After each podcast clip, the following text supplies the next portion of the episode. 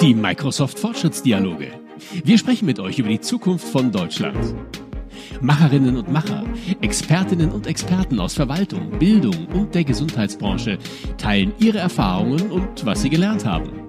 Es geht um Chancen und Erfolgsgeschichten der digitalen Transformation.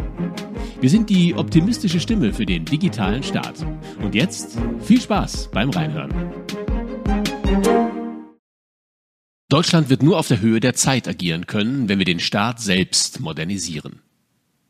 Wir bringen eine umfassende Digitalisierung der Verwaltung voran. Deutschland braucht einen umfassenden digitalen Aufbruch. Wir wollen das Potenzial der Digitalisierung für die Entfaltungsmöglichkeiten der Menschen, für Wohlstand, Freiheit, soziale Teilhabe und Nachhaltigkeit nutzen. Liebe Zuhörerinnen und Zuhörer, gerade haben wir einige Auszüge aus dem Koalitionsvertrag, ich würde sagen, mehr Fortschritt wagen gehört.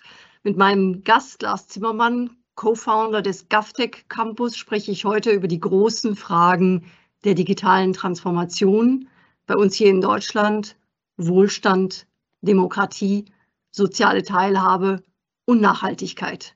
Ich bin Marianne Jannik, Geschäftsführerin der Microsoft Deutschland GmbH. Ganz herzlich willkommen, Lars. Hallo Marianne. Ja, vielleicht kurz zur Einstimmung die wichtige Frage. Wir haben ja jetzt äh, 14.15 Uhr. Perfekte Zeit für dich Tee oder Kaffee im Moment? Ähm, immer noch viel zu viel Kaffee. Ich versuche mittags umzuzwitschen, aber es gelingt nicht. Also neben mir steht nach wie vor ein Kaffee. Kann ich gut nachvollziehen. Es steht bei mir auch Kaffee und sogar Cola. Lars, lass uns gleich mal mit dem ganz großen Thema anfangen. Ich habe mal nachgezählt, wir haben mal nachgezählt, das Wort Klima steht 198 Mal im Koalitionsvertrag. Siehst du denn, wo siehst du denn eigentlich die größte Chance für mehr Nachhaltigkeit durch Digitalisierung?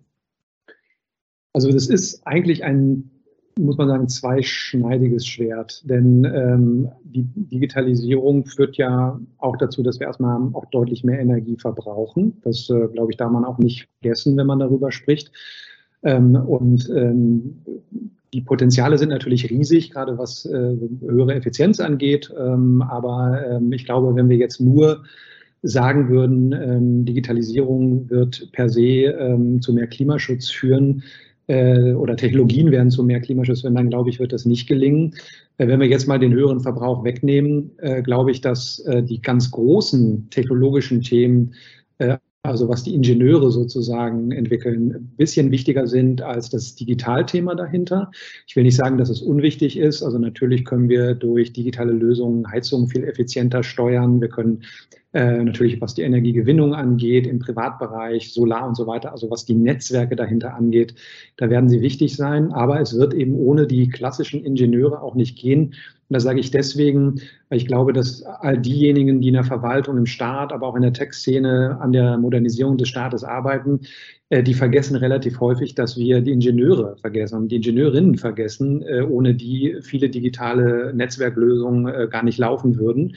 Und deswegen meine Antwort darauf, es wird eine Menge bewegen können, wenn wir die wirklichen Hardware, die technologischen Möglichkeiten entwickelt haben kann mir vorstellen, dass viele, die uns jetzt äh, zuhören, sich die Frage stellen, und du hast ja auch schon ein paar äh, sehr wertvolle Beispiele genannt, was Nachhaltigkeit überhaupt mit Technologie zu tun hat. Ich glaube, es gibt ein, eine Bitkom-Studie, die sehr gut ausrechnet und zeigt, ja, dass ähm, digitale Technologien schon über ein Drittel dazu beitragen, dass Deutschland seine Klimaziele bis 2030 erfüllen kann.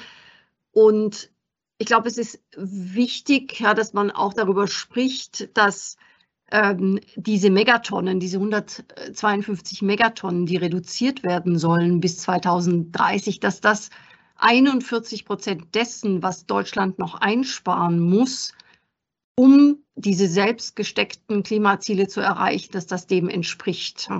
Das heißt, ähm, aus dieser Studie heraus, dass die größten Potenziale eigentlich im Bereich der industriellen und Fertigung und der Mobilität äh, bestehen. Das bestätigt ja auch, dass du sagst, das Thema Ingenieure, deutsches Ingenieurswesen muss wirklich Teil dieser, dieses Narrativs sein. Und wenn wir uns jetzt Deutschland anschauen, Unternehmen in Deutschland, Deutschland als Industrienation, tragen wir natürlich eine große Verantwortung, wenn es darum geht, diese Nachhaltigkeitsziele zu erfüllen. Siehst du denn, weil ich denke, du arbeitest ja sehr, sehr viel auch mit Startups zusammen, auch äh, den sogenannten Climate Startups, siehst du da Dinge, die wir uns da als Unternehmen in Deutschland abschauen können von den sogenannten Climate Startups?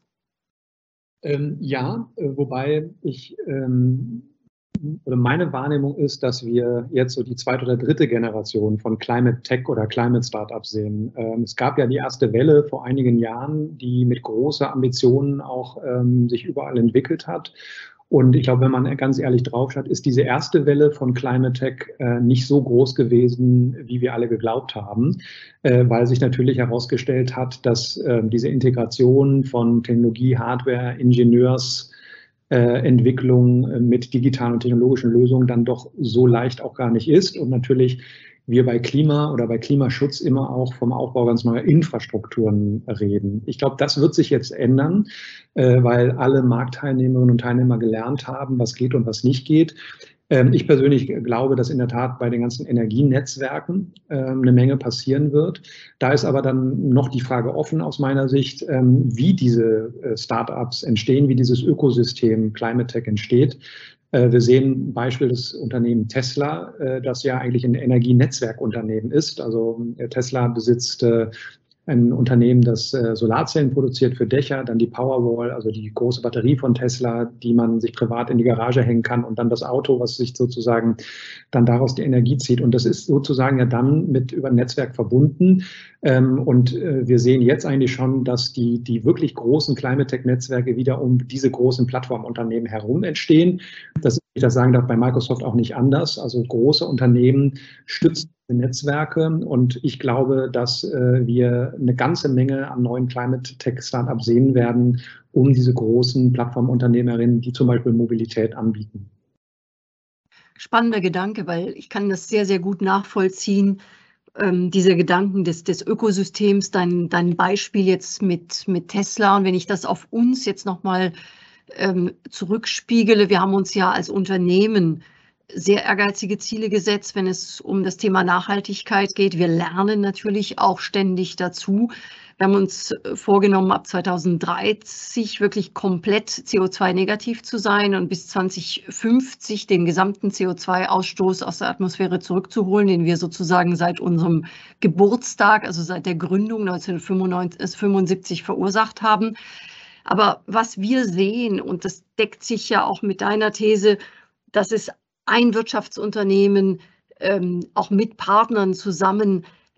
Wir sehen uns in der Verantwortung, aber es braucht natürlich auch diese, diesen Schulterschluss mit öffentlichen Institutionen, mit staatlichen Stellen, die ja am, am Ende ja auch eine wichtige Vorbildfunktion in dieser Thematik ähm, haben.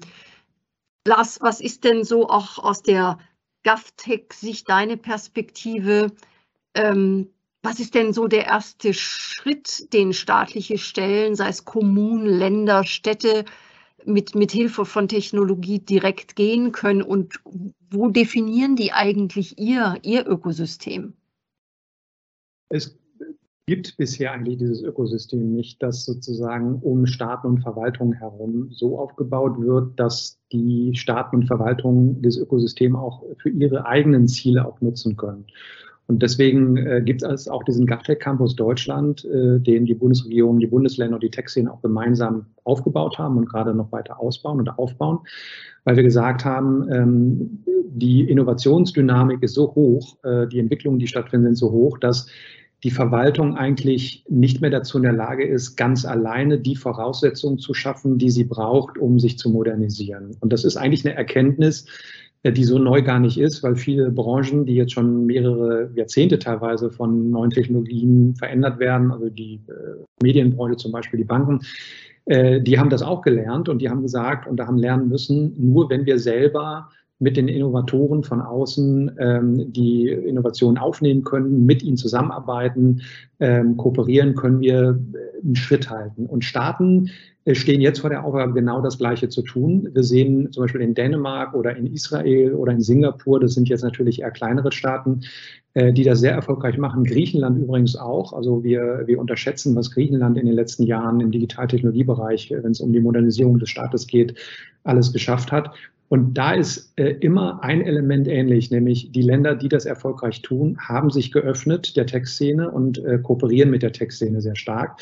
Immer allerdings natürlich unter den Bedingungen des Staates. Und das ist auch wichtig. Also Demokratien müssen technologiefähig werden. Und das kann nur dann und kann nur so geschehen, äh, wenn auch demokratische Strukturen eben auch in, in dieser Art der Innovationsprozesse dann weiter die Grundlage sind. Und äh, dieses Ökosystem jetzt aufzubauen für ein Land wie Deutschland, also für die Bundesregierung, für die ganzen Bundesländer, für die über 11.000 Kommunen, äh, das ist aus meiner Sicht oder aus unserer Sicht am Campus ähm, ein ganz zentrales Element, um die Voraussetzung zu schaffen, dass wir mit einer Öffnung unserer eigenen Expertise und Perspektive wirklich Innovationen auch skalieren können. Ähm, und deswegen finde ich es ganz erstaunlich, muss ich ganz ehrlich sagen, äh, dass die Bundesregierung äh, eben auch gesagt hat, wir wollen eine der ersten Länder sein, die diesen Ökosystemaufbau auch institutionalisieren. Und äh, diese Aufgabe hat der GAFTEC Campus. Sehr spannend. Ich finde vor allem spannend, ähm, wie du auch nochmal die Dinge in, in, die, in Perspektive bringst, weil ich glaube, wir haben in den letzten Jahren in Deutschland gab es ja doch das eine oder andere Pilotprojekt. Ich kann mich erinnern, ähm, dass Darmstadt ja sehr früh auch schon ähm, Dinge ausprobiert hat. Auch Bad Hersfeld hat erkannt, ähm, dass, dass da Transparenz notwendig ist. Da gibt es jetzt eine Monitoring-Plattform für Klimaschutz. Aber wie du sagst, die, die Beurteilungsfähigkeit durch den GovTech Campus jetzt so zu erhöhen, dass diese Fähigkeit, sich zu öffnen, wirklich in Ökosystemen zu arbeiten, zu denken, auch natürlich zu lernen von anderen Staaten.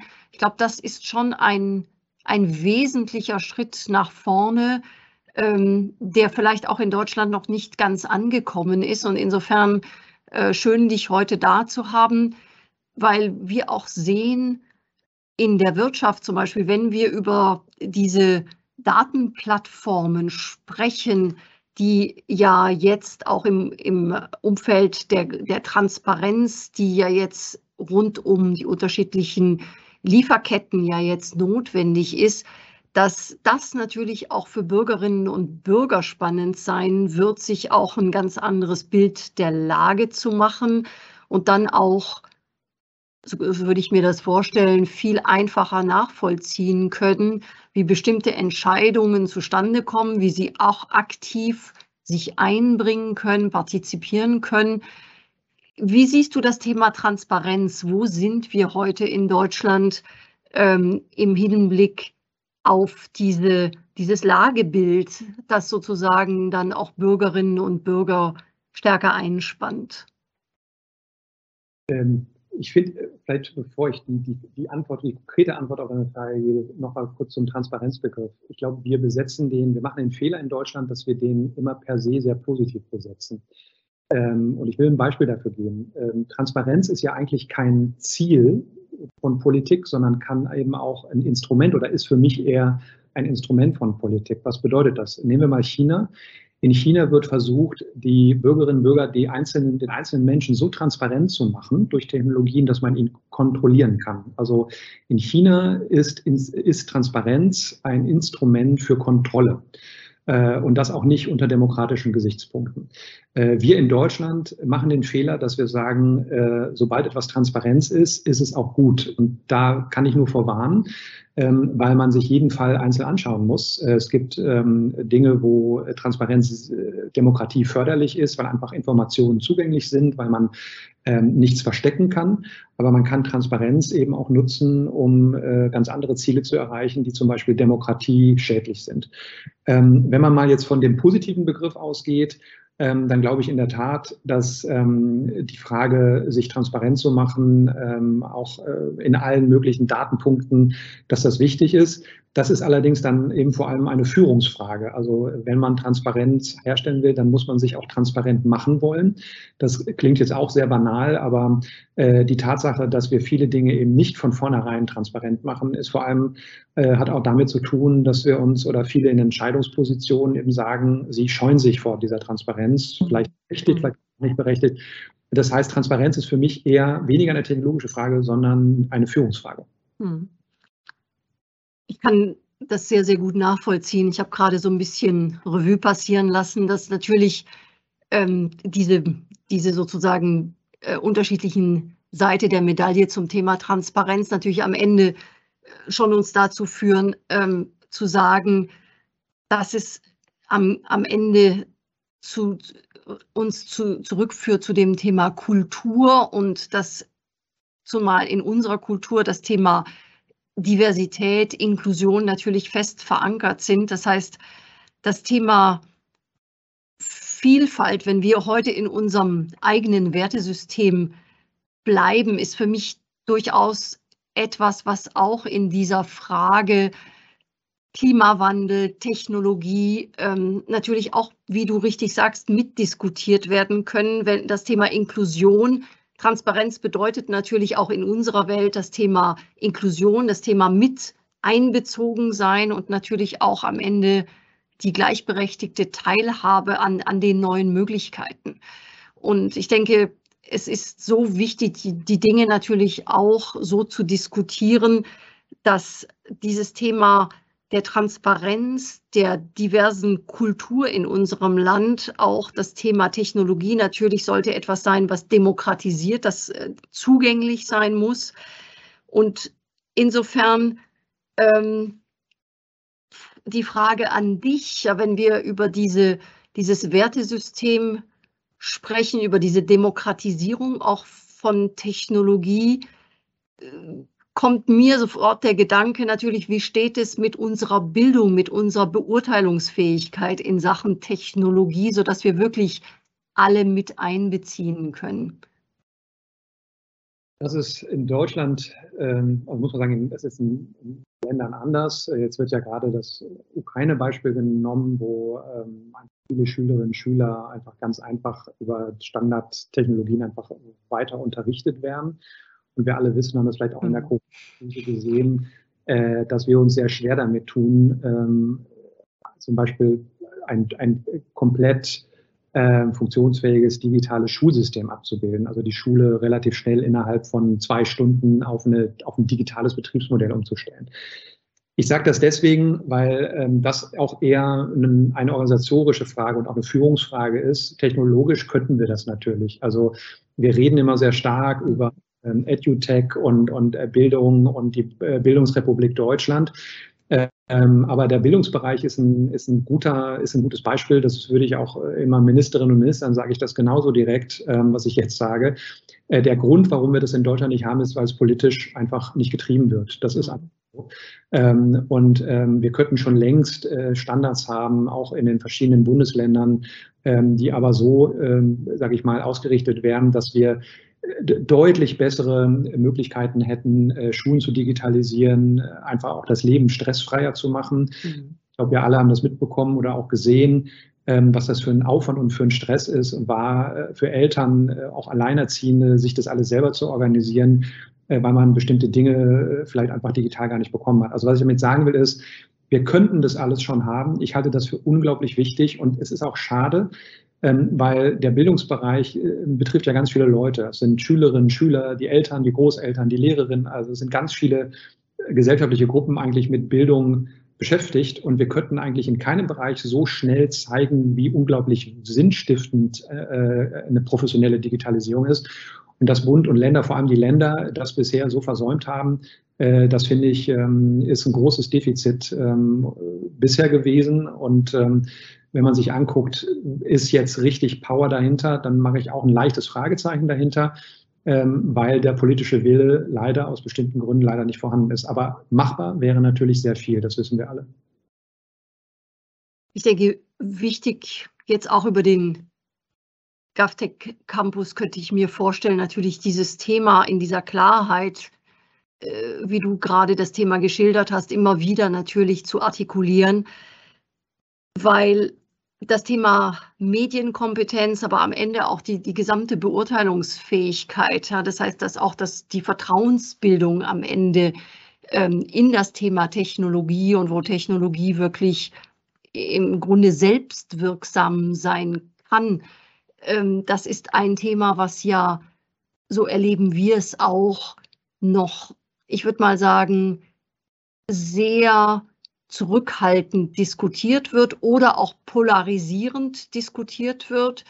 Und ähm, die Beispiele, das es, die es dafür gibt, es gibt, glaube ich, ein sehr schönes Beispiel, das sogenannte Projekt Aula von Frau Marina Weißband. Und das ist ein ganz innovatives Beteiligungskonzept, das Jugendliche wirklich aktive Mitbestimmung im Alltag ermöglicht. Da geht es um eine Online-Plattform, da gibt es didaktische Begleitung und da gibt es alle möglichen Arten von Praktiken, die eingeübt werden, von, von Kompetenzen. Und das steigert natürlich am Ende auch, ich nenne es immer sehr gerne, diese sogenannte Selbstwirksamkeitserfahrung, auch die Beteiligung, natürlich wie Beteiligung an Schule aussehen kann durch Technologie. Und ich denke in Deutschland, die Erfahrung, die wir machen als Unternehmen, wenn wir dann junge Leute ins Unternehmen bekommen, die das natürlich selbst beklagen, dass sie während ihrer Schulzeit, zum Teil auch in der Universität, diese Möglichkeiten nicht hatten, aber dafür jetzt auch bereitstehen, sozusagen pro bono an den Schulen mit Schülerinnen und Schülern äh, da Dinge zu machen. Aber es bedarf natürlich noch einiges an Aufklärung und an Erhöhung von, Erhöhung von Be Beurteilungsfähigkeit in diesem, in diesem Bereich. Und Lars, ich glaube, wir sind uns sehr, sehr einig. Ja, Bildung ist ein ganz zentraler Hebel, um auch natürlich unseren Wohlstand in Deutschland langfristig zu sichern. Und ich würde gerne noch mal auf das Startup-Umfeld zurückkommen, weil wir haben selbst als Unternehmen gesehen, wie, wie toll es ist, auch mit der Startup-Szene in unterschiedlichen Arten und Weisen in Kontakt zu bleiben. Du bist jetzt noch viel, viel näher dran. Ähm, siehst du denn Technologien heute von Startups, gerade in diesem GovTech-Bereich, wo du sagst, da gibt es Chancen, dass Technologien uns da auch vielleicht ein bisschen schneller in die Zukunft katapultieren? Ja, äh, ich habe mir überlegt, ob es nicht viel schneller ist zu sagen, wo es, wo das weniger möglich wäre. Also ähm, ich glaube, es gibt eigentlich ganz in ganz allen, allen Bereichen einer Verwaltung könnte man äh, durch digitale Lösungen äh, sehr viel bewirken. Das gilt sowohl für die Backoffice-Prozesse, also so interne Prozesse in Ministerialstrukturen. Ähm, also ich gebe mal ein ganz einfaches Beispiel. Ähm, Personalauswahl in Ministerien. Also ich glaube, ich würde mal sagen, das Bundesverteidigungsministerium bekommt mit Sicherheit eine sechsstellige Summe an Bewerbungen äh, jedes Jahr, vielleicht leicht darunter, also mehrere Zehntausend auf jeden Fall.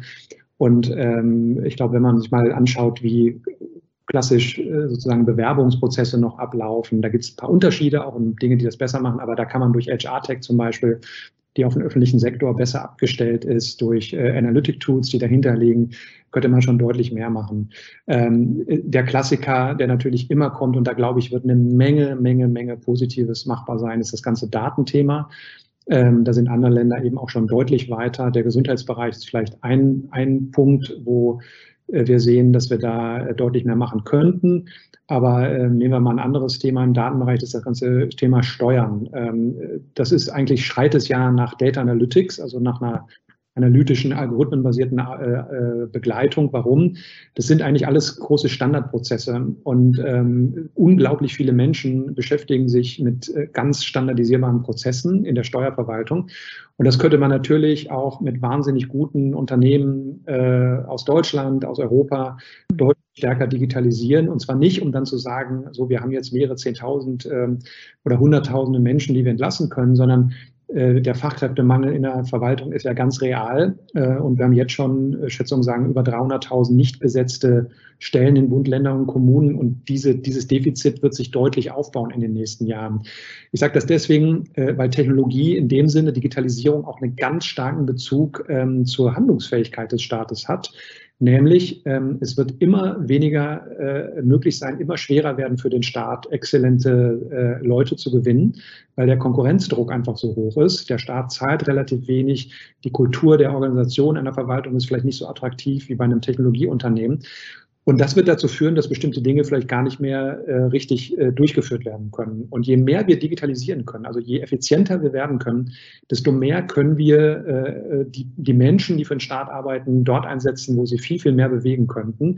Und da sehen wir zum Beispiel, dass äh, durch die Digitalisierung von Prozessen, zum Beispiel im Finanzbereich, am Ende eben auch den Staat handlungsfähiger machen, ihn auch agiler machen und dann am Ende eben auch äh, den, die Attraktivität des öffentlichen Sektors auch nochmal deutlich erhöhen können. Und das könnte ich jetzt so weiter fortführen in verschiedenen Politikfeldern, aber das waren mal drei Beispiele. Vielen Dank für die, für die Beispiele. Vor allem, das, das macht es auch sehr, sehr anschaulich. Ähm, Du hast in deiner Einleitung von anderen Ländern äh, gesprochen, insbesondere auch von Griechenland, äh, was wir, glaube ich, alle nicht so auf dem Radar haben, dass Griechenland in Sachen Digitalisierung der öffentlichen Verwaltung sehr weit vorne ist. Ich hätte da vielleicht eine zweigeteilte Frage. Zum einen, ähm, gibt es Möglichkeiten auch nicht nur zu lernen, äh, natürlich von, von diesen Ländern, sehr viel über Dänemark und Estland natürlich haben wir in der Vergangenheit immer wieder gesprochen, sondern auch zu sagen, gibt es denn Technologietransfer, den wir ähm, im GovTech-Bereich betreiben können?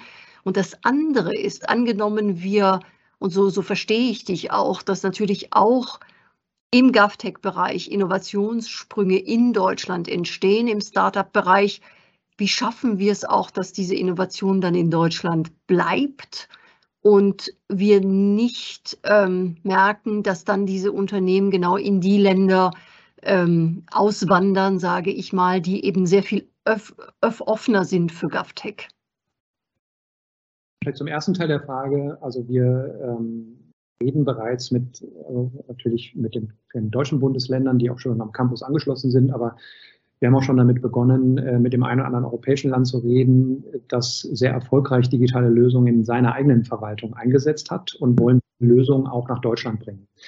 Ähm, weil wir sehen, da funktionieren sie sehr gut und wir müssen in Deutschland nicht alles wieder neu erfinden, sondern wir können auch äh, relativ gut und schnell Lösungen adaptieren oder direkt umsetzen, die in anderen Ländern kommen. Und ähm, da wird es auch ähm, ähm, hoffe ich, ich kann leider das Land auch nicht sagen, aber ähm, ein Land schon so weit, äh, dass wir sagen, okay, da können wir die Brücke bauen äh, zwischen der Bundesrepublik und dem europäischen Mitgliedsland, um genau das am GovTech Campus tun zu können. Also voneinander lernen und vor allem auch ein bisschen die, also ich sag mal, ich sage jetzt mal das, oder ich nehme das Wort Demut jetzt mal in den Mund, auch die Demut haben zu sagen, wir können auch problemlos Produkte anwenden, die nicht in Deutschland entwickelt worden sind. Ähm, das äh, sollte auch Standard werden.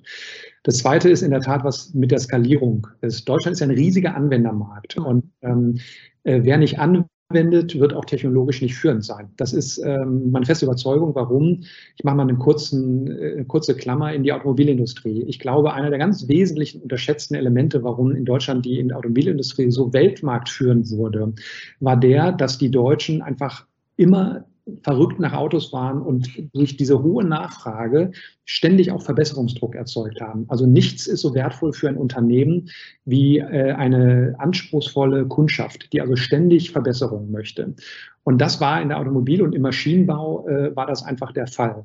Äh, wenn das im technologischen Bereich abbricht, das heißt, wenn wir in Deutschland nicht dahin kommen, äh, wirklich zu sagen, wir haben eine Bevölkerung, die einfach diese technologischen Lösungen, diese ständigen Verbesserungen auch einfordert, dann äh, wird der Anwendungsdruck nicht da sein. Das heißt, äh, Kommunen und Länder sagen, ja, äh, ob wir das jetzt machen oder, oder nicht, ähm, äh, ist eigentlich egal, äh, weil es spielt gar keine Rolle, weil die Leute es nicht glauben. Und deswegen müssen wir viel mehr Technologien sichtbar machen. Das ist auch ein ganz einfaches Kenntnis. Ich glaube, je mehr Technologie wir im, im, im Alltagsleben im Staat sehen, desto mehr sagen wir, Mensch, ist ja interessant, dass das geht und das könnten wir doch weitermachen. Und deswegen ist so wichtig, dass wir in die Anwendung kommen. Also wenn wir selber jetzt GovTech Lösungen in Deutschland entwickeln, dann äh, muss der Staat, wenn er sagt, wir wollen demokratiekonforme Technologien auch entwickeln, dann muss er sie selber anwenden. Keiner wird exportieren, wenn er nicht selber das eigene Produkt anwendet. Und hier sind Bund und Länder und vor allem die über 11.000 Kommunen, die wir ja haben, äh, die sind jetzt im Grunde genommen, stehen die vor der Herausforderung zu sagen, wie werden wir ein technologischer Anwenderstaat? Also wie machen wir die deutsche Verwaltung zum Anwender? Das muss die Politik natürlich bewirken. Die Verwaltung selber muss sich dafür weiterentwickeln. Wir am Campus wollen auf der technologischen Seite sozusagen dann gewissen Anwendungsdruck erzeugen, indem wir das einfach so weit entwickeln in den einzelnen Themen und Projekten, die wir bearbeiten, dass wir zeigen, es wäre machbar. Aber hier ist wiederum auch wieder jetzt die Politik gefragt, die Führung übernehmen muss und sagen, wie können wir Deutschland zu einem Technologieanwenderstaat machen? Und wenn wir das tun, dann bin ich mir ziemlich sicher, werden unsere Lösungen, die wir entwickeln, auch in vielen, vielen anderen Ländern nachgefragt werden. Denn, und das vielleicht als letzter Satz, GovTech ist das größte unerschlossene Technologievertical der Welt. Ähm, in allen Bereichen äh, ist das schon geschehen. Und äh, wir sind der Überzeugung, dass Staaten, dass Verwaltungen das jetzt noch sehr selber in der Hand haben, wie sie diesen Bereich entwickeln. Ich bin auch dafür, dass die, die Staaten diese Autarkie haben sollten. Äh, wenn das nicht passiert, dann glaube ich, werden wir in vielen, vielen Bereichen Entwicklungen sehen, wo originär staatliche Dienstleistungen äh, von anderen Privaten angeboten werden. Die werden besser sein, die werden besser designt sein, die werden nutzerfreundlicher sein. Und irgendwann wird dann die erste der oder der erste Anfang zu sagen, warum nutze ich eigentlich nicht die private Dienstleistung, wenn sie so viel besser ist? Also der Staat muss aus meiner Sicht strategisch diese, diesen Anwendungsdruck ähm, nicht nur erzeugen, er, er, er, muss diese Rolle einnehmen. Und das wird eine große, große Aufgabe sein für diese Bundesregierung, aber auch für die Regierungen, die danach kommen, denn so viel Zeit haben wir nicht mehr. Vielen Dank, Lars. Also es kommt bei mir sehr gut an. Ich denke, unsere Zuhörerinnen und Zuhörer finden diesen Impuls, diesen, diesen Anwendungsdruck zu setzen und damit natürlich auch gleichzeitig von Seiten des Staates die Beurteilungsfähigkeit zu haben, diese Dinge zu erkennen und, und zu fördern und auch zu fordern am Ende. Ähm, wenn ich das mal auf unsere Unternehmenssituation bei Microsoft äh, zurückspiegele. Wir sind ja seit 30 Jahren in Deutschland. Wir haben, arbeiten mit 30.000 Partnerunternehmen zusammen. Das sind ähm, mittelständige, mittelständische Systemhäuser, ähm, aber auch Beratungshäuser und natürlich auch inzwischen viele Startups. Und das, was wir sehen im Laufe der Zeit, was wir so ein bisschen auch verloren haben, ist diese Fähigkeit, wie du gerade sagtest, diesen, diese Technologieanwendung ähm, deutlich zu machen, darüber zu sprechen auch und was in den letzten zehn Jahren auch sehr stark abgenommen hat, was die Franzosen, glaube ich, äh, besser machen, ist auch ein Stück weit der Transfer von Technologie von einer Branche in die andere. Man kann äh, zum Teil ja auch nicht zu 100 Prozent transferieren, aber auch diese Fähigkeit, sich branchenübergreifend zu bewegen, vernetzt zu denken und Technologien damit auch sehr schnell von einer An Branche in die andere äh, zu, zur Anwendung äh, zu bringen. Und ich werde das sicherlich jetzt auch für mich nochmal zurückbringen in unser, ich sag mal, Ökosystem, um diese Dinge vielleicht da auch nochmal deutlicher zu machen. Die Zeit, ich sehe gerade auf die Zeit, wir sind schon ähm, in, der, in der Fragerunde quasi ähm, angekommen, aber ich würde dich gerne bitten, ähm, vielleicht noch rückblickend, du hast ja schon sehr viele Aussagen getätigt, sozusagen, was wir auch ähm, in Deutschland, auch im Hinblick auf GovTech und auch die Verantwortung ähm, des Staates machen müssen. Aber jetzt aus deiner Erfahrung aus den letzten drei Jahren gibt es drei, vier Punkte, wo du sagst, in Richtung öffentliche Verwaltung. Das sind die Ratschläge, liebe öffentliche Verwaltung, ähm, die ihr jetzt umsetzen solltet und wo ihr euch auch, wo ihr euch auch sozusagen sehr offen an die deutsche Wirtschaft, aber auch an das Bildungswesen ähm, wenden könnt, um einfach da eine gewisse Mobilisierung und Mitstreiter- und Mitstreiterinnenkultur vielleicht zu, ähm, ja, zum Leben zu erwecken? Ja, ich würde vielleicht mal drei Punkte nennen, ähm, die ich ganz wichtig finde, auch jetzt durch die, durch die Zusammenarbeit mit, mit dem Bundesministerium, dem Bund und auch den Ländern. Ähm, das erste ist wirklich Offenheit zu entwickeln, also äh, wirklich die Silos aufzulösen. Ähm, die, die Verwaltung ist ja traditionell einfach äh, so aufgebaut worden, dass sie, ich sehe ist kein geschlossenes System, aber es ist schon sehr abgeschlossen und da war man auch eine Zeit lang stolz drauf, weil das ja auch ein Qualitätsmerkmal war. Also äh, diese Kultur äh, der Verwaltung des Staates, stolz darauf zu sein, dass man da keine Wettbewerber hat, sondern dass es eben nur eine Verwaltung gibt und äh, dass man dazugehört. Wer sich nicht öffnet, kann nicht innovativ sein. Das gilt für alle Bereiche und das gilt für den Staat auch. Und da meine ich immer Bund, Länder und Kommunen. Das Zweite würde ich mal so ein bisschen umschreiben ähm, mit ähm, äh, einer verbesserten Selbsteinschätzung des Staates. Äh, ich glaube, es ist ein großer Fehler, dass äh, in der Verwaltung oft gedacht wird, der Staat sei was Besonderes. Und deswegen müsse man auch immer alles besonders neu entwickeln und eigen entwickeln der Staat, die Verwaltung, die Kommune äh, hat keinen, hat genauso hohe Sicherheitsanforderungen wie Unternehmen auch. Oder äh, ja, also da gibt es keine großen Unterschiede. Und ich glaube, dass sich so ein bisschen einge, eingespielt hat, dass der Staat sich immer für was Besseres hält und sagt, deswegen müssen wir eigene Lösungen entwickeln. Und das sage ich jetzt äh, wirklich, weil ich das wirklich glaube, ist eine falsche Haltung. Denn damit suggeriert man ja, dass es, dass es so besonders ist, dass äh, man das auch nur selber bauen kann, damit man am Ende auch die Lösung bekommt. Ich glaube das nicht. Ich glaube, der Staat muss lernen, zum Beispiel Souveränität herzustellen, auch über Governance-Modelle. In Dänemark zum Beispiel die nationale ID in Dänemark, die wird von der Tech-Szene gebaut, also die Technologien, aber dem Staat gehört das und der Staat bestimmt die Regeln und ist sozusagen der Owner dieses ganzen Ökosystems. Und da hat Dänemark gesagt, äh, wir versuchen erst gar nicht Technologie zu entwickeln, das können wir nicht, sondern wir nehmen die beste Technologie, packen die zusammen und wir bestimmen diesen Prozess. Ähm, und äh, das ist, finde ich, eine Haltung, die in, einem, in einer so innovativen Zeit, in der wir leben, genau die richtige ist, weil das kann der Staat und das sollte der Staat auch niemals abgeben. Und das Dritte ist, ähm, aus meiner Sicht, äh, ich sage das mal ähm, mit Kooperation und Neugierde. Also 11.000 Kommunen, wenn wir darauf warten, dass alle 11.000 Kommunen sich selbstständig digitalisieren, dann äh, werden wir lange warten. Wir müssen einen Ansatz finden, vielleicht erstmal über die Bundesländer, dass die Länder sagen, wie können wir ein Angebot an unsere Kommunen schaffen, dass wir gemeinsam in die gleiche Richtung gehen. Stichwort Interoperabilität, offene Schnittstellen.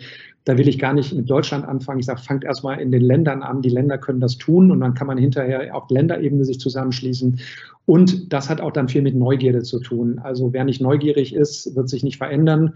Und da äh, haben wir eher ein kulturelles Thema. Das haben Unternehmen aber auch. Das ist kein originär Thema der Verwaltung. Wenn wir zu viele Menschen haben, die einfach keine Neugierde mehr haben, die äh, Dinge nicht verändern wollen, dann wird diese Transformation nicht stattfinden. Und das wird am Ende der Demokratie wirklich schaden. Ich glaube, wenn das nicht gelingt, dieser Dreisatz, das ist meine ganz persönliche Überzeugung, wird die Demokratie sehr gefährdet sein, weil wenn wir Demokratien nicht technologiefest machen, nicht eigenständig handlungsfähig im äh, äh, Tech-Konzept machen, dann werden wir sie verlieren. Das glaube ich wirklich, denn der, der, der Druck von außen, den Technologien an, an das ne, freie Sprache und so weiter setzen, der ist hoch. Ähm, deswegen ist das aus meiner Sicht eine strategische Aufgabe jedes Staates.